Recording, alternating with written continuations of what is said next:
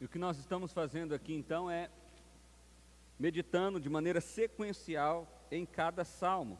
Nós começamos no capítulo 36. Já teve irmão aí que procurou a gente no YouTube e, e perguntou: Rapaz, eu estou procurando, cadê os outros salmos para trás? Eu só estou achando, não achei todos. Meu irmão, é porque por alguma razão a gente começou no 36 e nós estamos vindo então, salmo a salmo, a, a partir então do capítulo do número 36, estamos hoje no número 45, tá bom?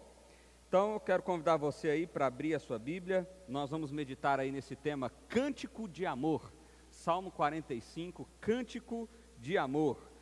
E como você já está vendo aí na imagem, tem a ver com casamento, que nós vamos falar hoje, não só com casamento, mas também sobre isso.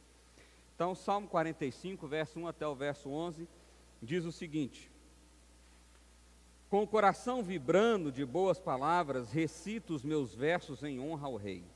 Seja a minha língua como a pena de um hábil escritor. És dos homens o mais notável, derramou-se graça em teus lábios, visto que Deus te abençoou para sempre.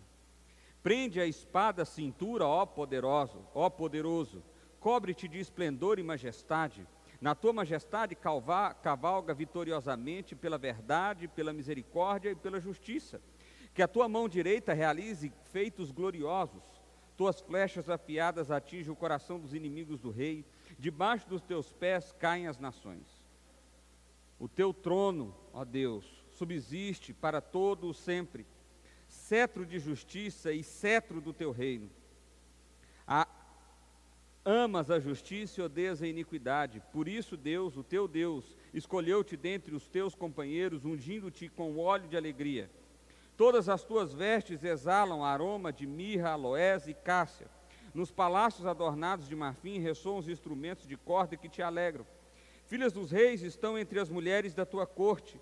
À tua direita está a noiva real, enfeitada de ouro puro de Ofir. Ouça, filha, considere e incline os seus ouvidos esqueça o seu povo e a casa paterna. O rei foi cativo pela sua beleza, honre-o, pois ele é o seu Senhor. Vamos orar? Pai, obrigado, Deus, por esse texto, obrigado pela tua palavra. Pedimos a Ti, ó Deus, que o Senhor fale aos nossos corações, que o Senhor me use como teu instrumento, pela tua graça e pela tua misericórdia, Pai. É a oração que eu faço a Ti em nome de Jesus. Amém. Meus irmãos, o Salmo de número 45 é um salmo diferente de todos os outros salmos. Todos os salmos eles são de lamento, eles são de louvor a Deus, eles são de, de tem diversos tipos de salmo, mas o de, salmo de número 45 ele é exclusivo, ele é único. Não existe outro salmo quanto, como esse aqui. Isso por quê? Porque ele é um cântico. Ele foi um cântico encomendado aos filhos de Corá, responsável pelos cânticos daquela época em Israel, para um casamento, para uma cerimônia de casamento. Alguns dizem que esse casamento seria o casamento de Salomão, outros dizem que de Davi, outros dizem que de Acabe. O fato é que nós não sabemos exatamente qual foi o rei ou se essa música foi usada apenas em uma cerimônia. O mais provável é que ela tenha sido usada em várias cerimônias. Mas o fato é que o salmista, que o escritor, que nós não sabemos quem é, ele já diz aí no verso, nos versos primeiro que ele está muito feliz com a oportunidade de escrever esse salmo. Ele diz assim no verso primeiro: Com o coração vibrando de boas palavras, recito os meus versos em honra ao Rei, seja a minha língua como a pena de um hábil escritor. Então ele está feliz, ele, o coração dele está ardendo em chamas de paixão, de amor por aquilo que ele vai escrever, e ele vai escrever em honra ao Rei. Esse Rei que nós, nessa época aqui, não sabemos quem de fato ele é. Mas esse salmo ele é único, não só pelo fato do gênero literário dele ser único no sentido de, de o porquê ele foi escrito, ele é o único cântico cerimonial de casamento em todo o salmo, mas também porque ele é único porque ele tem um duplo sentido. Ele é, ele é único porque ele aponta em duas direções ao mesmo tempo. De forma que esse salmo fala sobre a cerimônia do casamento e alguns ideais do que significa essa relação casamento, mas esse salmo também aponta para Cristo e a relação de Cristo com sua igreja. que nós vamos ver depois no Novo Testamento que Paulo usa essa imagem do casamento justamente como a imagem da relação de Cristo, o noivo, com a sua noiva, a igreja. De forma que, ao ler esse salmo, nós precisamos ler olhando para duas direções, aplicando aos nossos corações de duas formas: aqueles que estão numa relação conjugal e aqueles que estão numa relação com Deus. O salmo fala de aliança. Então vamos entender algumas coisas que esse salmo diz, a partir do verso 3 aí. A primeira coisa que nós vemos o salmista falar é sobre o rei. E aqui nós estamos falando, já adiantando, sobre o rei Jesus Cristo, que esse salmo aponta, ele é o chamado salmo messiânico, mas nós estamos falando também sobre o rei, ah, o ideal de marido. O que seria o marido ideal? Meu irmão, quando alguém vai escrever um cântico, normalmente ele faz isso, ou em geral, há essa expressão de idealizar alguma coisa. Então, o que o, o, o autor dos Salmos aqui fez foi justamente a colocar um marido, um rei, um noivo de forma ideal e uma noiva de forma ideal, e a consequência disso tudo de um para o outro. Então, o que nós vamos ver aqui é justamente essa perspectiva. Então, olha lá. Prende a cintura, ó poderoso, cobre-te de esplendor e majestade. Na tua majestade cavalga vitoriosamente pela verdade, pela misericórdia e pela justiça. E aqui essa, logo esse primeiro verso é uma das razões de por que nós vimos que esse salmo é messiânico. Porque não existe esse homem, esse rei esse rei a, a, a, que sempre é vitorioso e que cavalga pela verdade, pela misericórdia e pela justiça. Perceba, ele não é um rei que cavalga pelo seu império, ele não é um rei que cavalga pelas suas vitórias pessoais, mas ele é alguém que cavalga pela verdade, pela justiça e pela humildade ou misericórdia. A palavra humildade, misericórdia também significa humildade aí.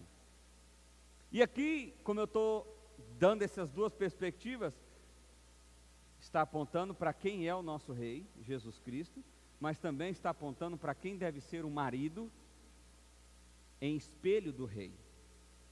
Espera aí, pastor, deixa eu ver se eu entendi aqui, só para ficar claro na minha cabeça. O texto fala sobre Jesus, isso, mas o texto também fala sobre maridos, isso. Então Jesus é o marido perfeito, é o noivo perfeito, isso, é isso que Paulo vai dizer lá na frente para nós. Mas o marido que nós somos hoje não é perfeito. Não, não é. Mas esse texto aponta para o marido que nós devemos buscar ser, que nós devemos buscar ser. É isso? É isso. É isso, meu irmão.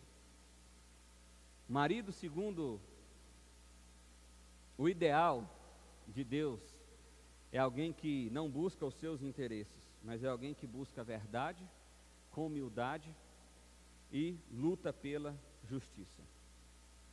É alguém que não está buscando satisfazer-se numa relação conjugal, mas é alguém que tem um senso de responsabilidade sobre o que ele é e o que ele representa nessa relação. É alguém que olha para o lado e vê o outro. É alguém que é sincero, real e verdadeiro. É alguém que busca a justiça. Pastor, mas se esse texto aí está falando de marido, então lascou, porque não tem marido desse jeito, não. Realmente não tem, não, meu irmão. Aliás, não tem, não, minha irmã. não tem maridão desse jeito aqui, não.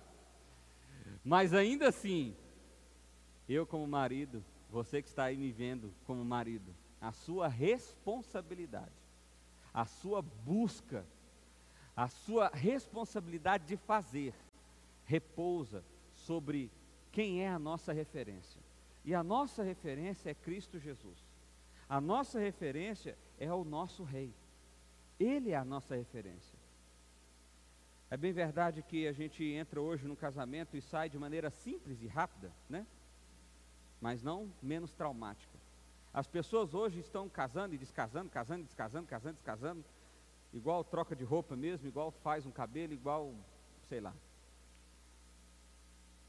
Pastor, mas existem situações diversas, existem situações complicadoras, é verdade, nós não vamos entrar no mérito de cada um desse aqui, Mas o método que eu quero entrar aqui é o seguinte: você, maridão, aguenta aí, esposa. Você, maridão, você, que tipo de marido você tem sido? Quem é a sua referência? Quando você busca exemplos na sua mente sobre que tipo de marido você deve ser, qual é a sua referência? A sua referência é o seu amigo? É uma figura paterna, talvez? É uma outra figura que você tenha, um artista, sei lá? Qual é a sua referência?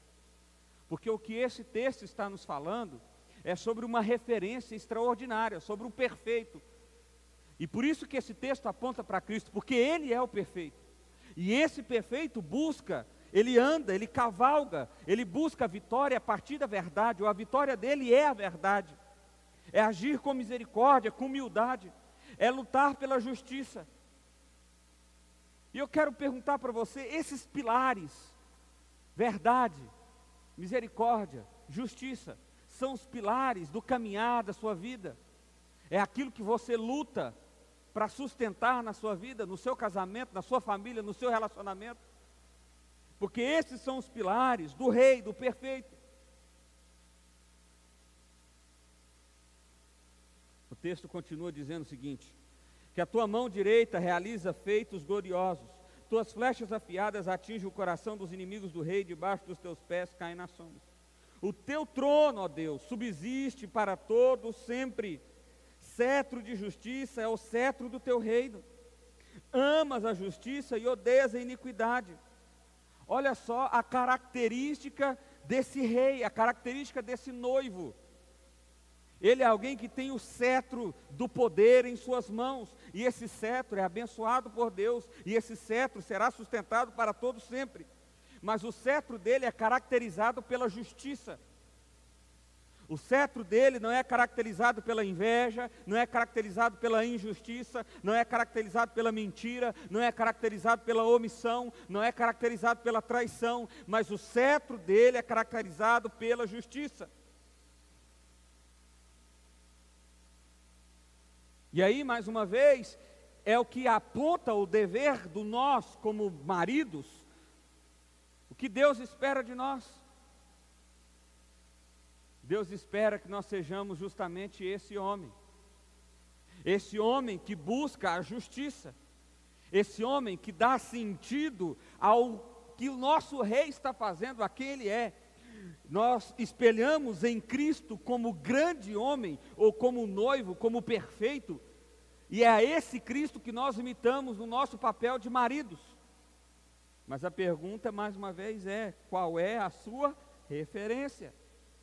Porque a referência aqui é de alguém que ama a justiça e odeia a iniquidade. Percebe que existe uma relação de a ação, mas existe uma relação de passividade também aqui. Ou seja, ele não é só alguém que não compactua com o mal. Ah, eu amo a justiça. E eu não busco nada que é errado. Não, não, não, não. Não é isso que o texto está falando. O texto está falando que ele é alguém que ama a justiça e odeia a iniquidade. Ele é alguém que não só busca fazer o que é certo, o que é verdadeiro, o que é bom, como ele rejeita com todas as suas forças, de maneira ativa, aquilo que é ruim, aquilo que é injusto, aquilo que é iníquo. Porque tem muitos maridões aí que estão se achando o melhor marido do mundo. Por quê? Porque ele olha para o lado e ele vê só porcaria e ele vira para a mulher dele e ainda tem um descaramento de dizer o seguinte: é, mas você tem a sorte, porque eu, eu é que sou marido bom. Olha essas porcarias aí, ó. Olha o marido da fulana, olha o marido da Beltrana, olha o marido da ciclana. E aí você diz, tá vendo como eu sou bom? Espera aí, ô. deixa eu te ajudar aqui, amigão. Seu comparativo não é com o marido da fulana, nem da Beltrana, nem da ciclana. Porque se essas pessoas forem a sua referência, acredite, você é um marido muito pior do que você pensa que você pode ser. A referência nossa é Cristo. A referência é de alguém que ama a verdade de Deus, que ama a justiça, que age com misericórdia, e alguém que odeia a iniquidade, que vai numa direção oposta àquilo que é falso, aquilo que é mentiroso, aquilo que não é verdade. E você está achando que você é o melhor maridão que tem na face da terra. Só porque você se comparou com um monte de outros maridos ruins e se sente melhor do que eles. Pois então, se de fato Cristo não é a sua referência, você não é alguém que está caminhando sendo o noivo, o marido que Deus quer que você seja. Cristo precisa ser a nossa referência. E aqui eu disse para você que esse texto tem uma aplicação dupla. Olha esse próximo slide. Eu quero trazer essa dupla aplicação aqui, porque é o que o texto faz para nós. O texto está falando de uma relação de casamento, mas ele também está falando da relação de Cristo com a igreja. Então, a primeira coisa que esse texto me apresenta na minha relação como igreja diante de Cristo é que Cristo é o Rei. Ele é o perfeito. Ele é o bom. É a Ele que eu devo toda a honra, toda a glória. Ele é a referência do meu caminhar, Ele é a referência do meu ir, Ele é a referência dos meus desejos, Ele é a referência do meu amanhã.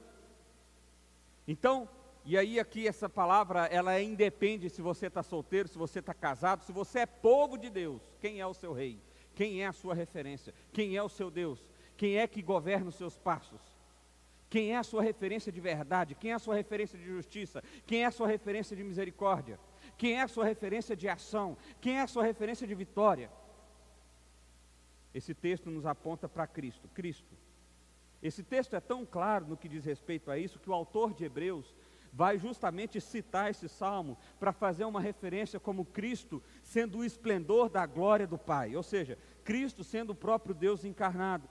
Hebreus capítulo 1 está argumentando sobre isso, como Jesus é superior aos anjos e como Jesus é a expressão exata do ser de Deus. E lá no verso 8 de Hebreus 1, ele faz a citação justamente do que está aqui no Salmo.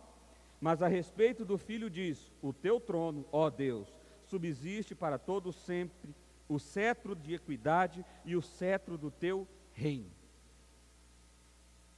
É uma referência clara é o Novo Testamento lançando luz para nós naquilo que está no, Antigo Testamento, trazendo entendimento para nós sobre o que significa esse salmo. Então, esse salmo está apontando para Jesus como rei. É isso que o autor de Hebreus está dizendo. Jesus é o nosso rei. Essa é a aplicação da igreja. Essa é a aplicação para você, povo de Deus. Você é povo de Deus, então Jesus é o seu rei. Ele é a sua referência, porque só ele é o Deus encarnado. Mas a segunda aplicação, como eu disse aqui, esse salmo tem sempre duas vertentes, nós precisamos olhar sempre de dois ângulos diferentes. Ele também fala sobre a relação de marido e mulher, de casamento em si, em, em si mesmo. E aí eu quero citar aqui o salmo, ah, o salmo, o texto de Paulo, Efésios capítulo 5, verso 25 a verso 27, que diz o seguinte: Maridos, amem suas, suas mulheres, assim como Cristo amou a igreja e entregou-se a si mesmo por ela para santificá-la, tendo-a purificado pelo lavar das águas mediante a palavra, e apresentá-la a si mesmo como igreja gloriosa, sem mancha, nem ruga, nem coisa semelhante, mas santa e inculpável. Em suma, seja Cristo no seu lar. Essa é a responsabilidade de você, maridão. Que isso, pastor? Eu achei que o papel das mulheres era pior. Não é não. O papel das mulheres é muito mais tranquilo do que o nosso. Quer dizer, mais tranquilo é modo de falar, claro, mas no sentido de responsabilidade, sim, é mais tranquilo. Sabe por quê? Você, marido, tendo Cristo como referência, você precisa justamente ser Cristo no seu lar. É isso que Paulo está dizendo aqui em Efésios capítulo 5 amar como Cristo amou, ser como Cristo foi, entregar como Cristo se entregou, santificar como Cristo santificou, limpar como Cristo limpou, de forma que o homem é responsável por tudo que acontece no seu lar. Tudo, tudo. Deixa eu deixar uma coisa clara para você, maridão. A mulher está vibrando hora dessa, né? Falou, eita, que era essa pregação que o pastor tinha que falar hoje mesmo. Mas calma lá, maridão, vai ter o da mulher daqui a pouco, segura aí. Então, olha só. O homem vai ter uma reunião com Deus. Imagina essa cena. Deus vai vir prestar conta com a sua família. Ele vai reunir lá as mulheres, os filhos, a mulher, o filho, o marido, todo mundo, vai colocar ali. Tem uma reunião amanhã, 9 horas da manhã. E Deus vai fazer a conta, Ele vai trazer lá e Ele vai fazer os seus questionamentos, e Ele vai fazer as suas observações, e Ele vai apontar as suas direções. De quem Deus vai cobrar? Do homem. Quem Deus vai direcionar? O homem. Quem Deus vai punir? Todo mundo. Todos os erros. Que Ele vai punir todo mundo, mas o homem a punição vai ser maior. Assim como Deus fez lá em Adão. A mesma coisa. Quem foi que Deus chamou? Adão. Onde você está, Adão? Estou aqui na moita. o que você está fazendo aí na moita, Adão? Estou pelado aqui. Quem falou que você está pelado, Adão? Ah, foi, o negócio deu errado aí. Percebe que Deus busca e chama a responsabilidade a Adão, porque a figura, a responsabilidade de ser Cristo era dele. A representação nossa é muito séria, meu irmão. Você representa Deus no seu lar. Você, homem, representa Deus no seu lar. Isso é muito sério. Porque eu pergunto a você que já tem filhos, quando seus filhos olham para você, quem eles veem? Eles veem Deus ou veem Satanás? Quem eles estão vendo? É, pastor, eu achei que era um maridão bom, mas eu não sou tão bom assim não. Não é não. Você está muito longe de ser bom. Eu também estou. Pensa que essa é uma palavra que só está indo, não. Ela está chegando aqui também. Mas a referência precisa ser Cristo, meu irmão. Para as coisas começarem a mudar, para as coisas começarem a ir numa direção melhor, ela precisa ser Cristo. E é isso que esse texto está apontando para nós aqui. Cristo é a minha referência, sendo eu a noiva, corpo de Deus, corpo de Deus, sendo igreja do Senhor. Cristo é a referência minha como marido de atitude, de busca da verdade, de busca da justiça, de busca da misericórdia. Se não é Ele, não tem para onde eu caminhar. Maridão, relaxa aí agora. relaxa aí agora. Mulherada, não desliga não. Agora você fica aí. Aguenta aí, que agora nós vamos falar das mulheres. Olha só. O texto agora continua, e ali diz o seguinte, 9, verso 9 em diante. Filhas de reis estão entre as mulheres da tua corte. À tua direita está a noiva real, enfeitada de ouro, ouro puro de Ofir. Ouça, ó filha, considere e incline os seus ouvidos. Esqueça o seu povo e a sua casa. O rei foi cativado pela sua beleza. Honre-o, pois ele é o seu senhor. O verso das mulheres aqui é mais curto, mas ele está querendo dizer o seguinte: mulher, ouça e considere o que Deus tem a dizer. É isso que o texto começa dizendo aqui. Preste atenção. A, a ideia aqui do salmista, no meio desse cântico, imagina isso sendo cantado num casamento, né? O meio desse cântico aqui, expressando esse cântico de amor, é justamente o seguinte: mulher, o que vai ser dito agora é muito importante. Há duas coisas aqui essenciais para que você possa exercer a sua função de mulher, de esposa, de noiva. Duas coisas aqui são fundamentais para que isso aconteça. Antes eu preciso estabelecer aqui a ideia de que você vai ver que o salmista colocou o homem ah, enfeitado, aperfumado, cheio de, de ouro e etc, etc, etc. E a verdade é que a mulher aqui também não ficou para trás, ela estava vestida de um, de, um, de um vestido de ouro, ela estava enfeitada de ouro. Aqui é um detalhe interessante: que os vestidos de noiva naquela época eram amarelos, né? porque era a cor do ouro, era a cor da pedra, então, do, do que era de mais valioso naquele momento, não era branco como costuma ser nos dias de hoje. Então, os dois estão enfeitados na mesma moeda, vamos dizer assim, da mesma forma, estão colocados na cerimônia com o mesmo peso. Por que, que isso é importante? Porque nunca numa relação conjugal dita por Deus, ensinada por Deus, ah, expressada por Deus, foi dada alguma ideia de que alguém é superior a alguém. Nunca. A diferença é que existem responsabilidades e papéis diferentes entre o homem e a mulher. Mas em momento nenhum a Bíblia coloca a mulher como menor do que o homem ou o homem como menor do que a mulher. Aliás, pelo contrário, você vai ver na Bíblia por diversas vezes justamente um caráter social ah, de confronto, porque naquela época, principalmente de Paulo em Roma, o patriarcado muito mais forte do que é nos nossos dias de hoje, as mulheres eram de fato subjugadas e valiam menos do que os filhos. Mas Paulo coloca essa mulher num papel de igualdade. Ele precisa amar essa mulher como Cristo amou a igreja, se entregando por ela.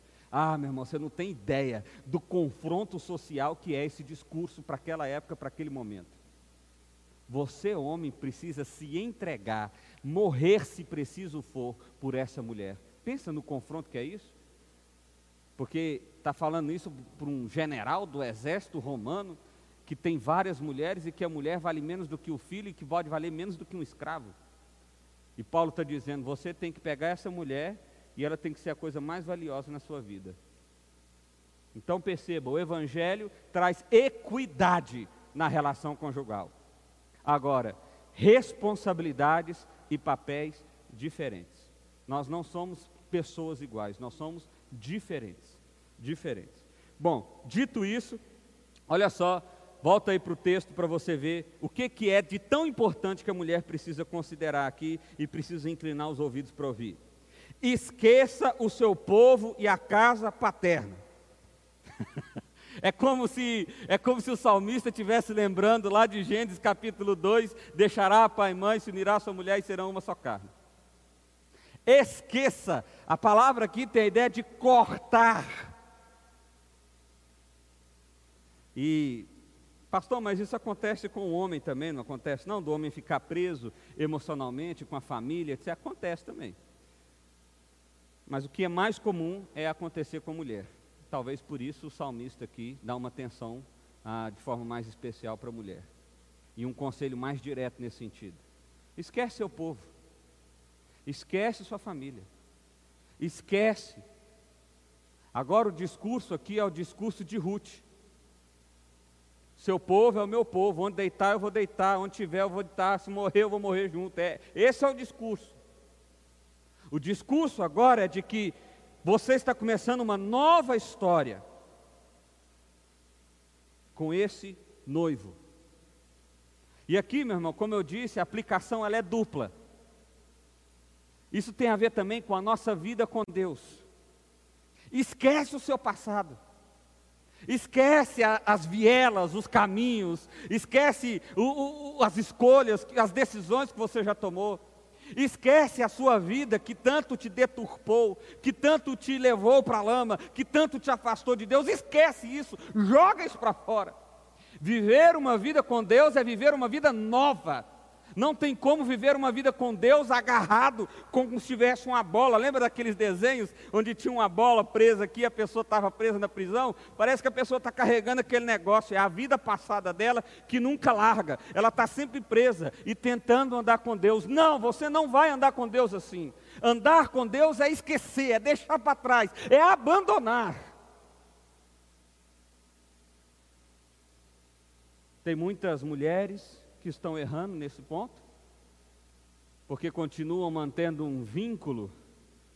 Meu irmão, a palavra é forte mesmo, abandonar. Mas perceba, o que Deus está querendo dizer aqui é que é uma nova história. Não significa que você nunca mais vai falar com o pai, nunca mais vai falar com mãe, não quer que todo mundo se exploda, não é isso não. Mas significa que agora a sua vida é uma nova vida com uma nova pessoa, construindo uma nova história. Essa é a aplicação do que é o casamento. E essa é a aplicação do que é a nossa vida com Deus. É uma nova história, é um novo caminhar. Tem que esquecer o passado. É zerar, é começar de novo. É por isso que a Bíblia diz que nós nascemos de novo. Nós somos até nova criatura. Nem, nem o seu espiritual não dá para você ser para você andar com Deus. É preciso que você nasça de novo. Olha que coisa espetacular. é recomeço. Casamento envolve recomeço. Vida com Deus envolve recomeço. Segundo ponto, segunda coisa muito importante para a mulher aí é honre-o, pois ele é o seu Senhor. A palavra honrar aqui também tem esse aspecto de submissão. E mais uma vez, lembra, o Evangelho traz equidade no casamento. O que o Evangelho fez foi confrontar a realidade social do casamento daquela época. Então, em momento nenhum aqui, a Bíblia está dizendo que a mulher é menor do que o marido.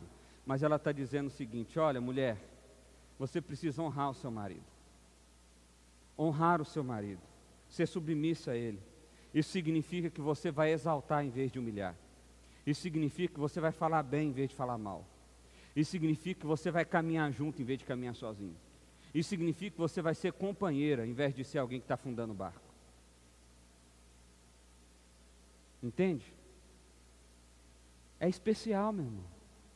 Aqui, como eu disse, o Salmo está narrando o ideal. O que é um casamento ideal? É um marido caminhando pela justiça, pela misericórdia e pela verdade. É o marido que ama a justiça e odeia a iniquidade. E o que é uma esposa ideal? A esposa ideal é a esposa que abandona a sua família, no sentido de cortar vínculos, no sentido de recomeçar a história. E agora essa esposa honra o seu marido. Ela fala bem dele. Ela caminha, ela é apoio, ela é suporte. Eles caminham juntos, de mão dadas. Mas a verdade é que, como pastor, a gente aconselha tantos casamentos onde a gente vê tantas vezes mulheres destruindo o seu lar, destruindo o seu casamento, como se estivesse puxando para trás, destruindo aquela relação. Eu sei, é duro. É, pastor, mas o marido também, minha irmã, nós já falamos do marido. Nós já falamos do marido. Nós agora estamos falando de você, esposa e de como você, esposa, precisa refletir o amor de Deus. Como você, esposa, precisa ser quem Deus quer que você seja. E olha o que, que esse texto diz, lá nos últimos versos. Em roupas bordadas é conduzida ao rei, acompanhada de um cortejo de virgens, são levadas à tua presença com alegria e exultação, são conduzidas ao palácio do rei. Essa mulher honrada, essa mulher que agora caminha e vive com o marido e para o marido, ela é conduzida por esse rei pelos palácios dele.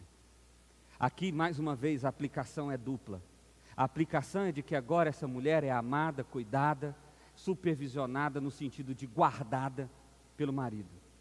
E agora também a imagem aqui é de um Deus que vai conduzir a sua igreja uma igreja que caminha em submissão a esse Deus, uma igreja que honra esse Cristo, uma igreja que abandona a sua vida pregressa, igreja que eu estou falando no sentido de pessoas individuais, você, igreja do Senhor Jesus, que abandona a sua vida, que larga a sua vida, que resolve caminhar com Deus, que honra a Deus, que busca a Deus, que vive em submissão a Deus, você agora é conduzida pelos palácios do Rei Eterno. Porque a salvação é justamente isso, é uma condução de Deus para ele mesmo. Para ele mesmo. Derek Kinner, um comentarista, ele diz o seguinte: um casamento real ressalta com clareza especial a separação e o novo começo, que são fundamentais em todos os casamentos. Aqui o peso disto recai sobre a esposa, como filha de um rei, cujas lealdades antigas não devem competir com as novas. Este versículo consta com, com um complemento importante de Gênesis 2, 24, que ressalta o rompimento semelhante do marido com o seu lar interior para se dar à sua esposa. Como eu disse, esse texto sempre tem dupla aplicação. E aqui eu quero ressaltar mais uma vez. Qual é a dupla aplicação aqui desse texto? Primeiro, Cristo é o nosso noivo, nós então abandonamos a nossa vida pregressa para viver em submissão ao nosso Senhor, que é Cristo. E a aplicação dupla da mulher agora, do, do marido e da esposa. A esposa é alguém que abandona a sua vida para ter uma nova vida ou começar uma nova vida, agora caminhando com o seu marido, com o seu Senhor, honrando Ele. Honrando Ele, porque Ele é o representante de Deus. Lembra disso? Ele é o representante de Deus. Pastor, mas é o seguinte: meu marido aí está longe de ser representante de Deus, o que, que eu faço? Continua honrando Ele. Continua honrando Ele. Se você quiser saber mais detalhes disso, leia 1 Coríntios capítulo 7. E lá você vai ver Paulo instruindo que a mulher deve ficar com o marido, ainda que ele não seja cristão. Ela só não é obrigada, ou no sentido de ter que permanecer, caso esse marido abandone o lar, ou seja, caso ele vá embora. Mas caso contrário, ela fica e ela reflete o amor de Cristo e ela é instrumento da transformação do Evangelho na vida do seu marido, dos seus filhos e de todos os seus familiares. Porque nós cremos no poder do Espírito Santo que transforma todo e qualquer coração, meu irmão. Agora eu quero dizer uma coisa para você: você só vai ser agente de transformação se você for alguém que honra. Alguém que honra o seu marido. Quando você não honra o seu marido, ainda que ele seja o Satanás encarnado, você nunca vai ser instrumento de bênção. Você nunca vai ser instrumento de bênção. Você nunca vai ser instrumento de transformação. Você só vai ser instrumento de transformação se você honra o seu marido, se você reflete o seu senhorio e a sua submissão a Cristo. É isso que Paulo diz lá em Efésios capítulo 5, olha só. Sujeitem-se uns aos outros por temor a Cristo. Olha só a motivação. Por que, que eu me sujeito? Por que, que eu me submisso? Por que, que eu sou submisso? Por causa de Cristo. Mulheres, sujeitem-se aos seus maridos como, como ao Senhor.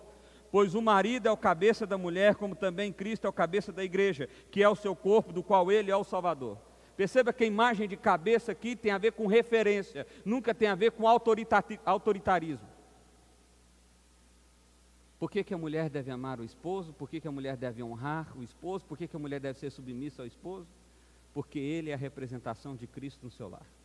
É isso que Paulo está dizendo aqui. Ame o seu marido como ao Senhor. Como ao Senhor. De forma que uma mulher que não honra o marido, naturalmente é uma mulher que não honra ao Senhor. Simples assim. Último lugar, meu irmão descendência. Falamos do marido, falamos da mulher, agora a descendência. Olha só. Os teus filhos ocuparão o trono dos teus pais, por toda a terra os farás príncipe.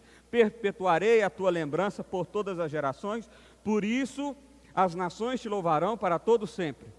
A promessa é de que, uma vez que o marido é o marido que Deus quer que ele seja, ou seja, um representante de Cristo no seu lar, uma vez que a mulher é quem quer que Deus quer que ela seja, ou seja, uma mulher que honra e é submissa ao marido, porque ele é o representante do lar, as gerações são abençoadas, as descendências são abençoadas.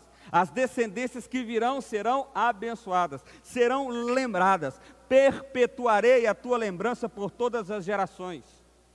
Mais uma vez, a aplicação aqui é dupla. Uma igreja que tem o Senhor como rei e é submissa a esse rei, é uma igreja que desfrutará de uma eternidade com esse rei. Será lembrado para todo sempre. A mesma coisa, um marido que é representante de Cristo, uma mulher que é representante de Cristo, os seus filhos serão abençoados pela mão desse Cristo. Uma dupla aplicação aí, para a gente finalizar. Uma aliança que vai de gerações, a relação de Cristo e a igreja. Gálatas 3, 29 diz o seguinte: Se vocês são de Cristo, são descendências de Abraão e herdeiros segundo a promessa. O que o salmista está dizendo, ou melhor, o que Paulo está dizendo aqui é a mesma coisa que o salmista, e o que Paulo está alertando aqui é que essa promessa não é feita a uma nação específica, mas é uma promessa que alcança qualquer nação. É quem confia na promessa é que é herdeiro dela. E aplicação dos filhos, nós vamos lá para Provérbios 22, 6, que diz assim: Ensina a criança no caminho em que deve andar, e ainda quando for velho, não se desviará dele. Agora, meu irmão, é simples aqui. O que fazer? Olha só. Marido, seja Cristo no seu lar. Mulher, honre o seu marido. Terceiro, igreja, tenha Cristo como seu único rei. Quarto, igreja, seja submissa exclusivamente a Cristo. Abandone a sua vida pregressa. Abandone a, esse negócio que está amarrado no seu calcanhar e larga esse negócio e vive para Jesus exclusivamente para Jesus. Quinto, confie no seu Salvador. aquele que te conduzirá ao palácio do rei. Meu irmão, aqui eu posso resumir, simplificar aqui de maneira muito tranquila, dizendo o seguinte: quem eu devo ser? Bom, Deus diz que você, marido, é o representante de Cristo no seu lar. Então a sua responsabilidade é grande. É grande, porque você precisa manifestar esse amor, essa graça, essa justiça, essa verdade, essa misericórdia de Cristo no seu lar. Esse é o seu alvo. Pastor, mas eu não consigo isso, eu sei. Mas você precisa lutar por isso todos os dias. Buscar isso todos os dias. Quando você abandonar e desistir disso, aí, meu irmão, aí acabou. E a esposa? A esposa é alguém que deve viver exclusivamente para sua família.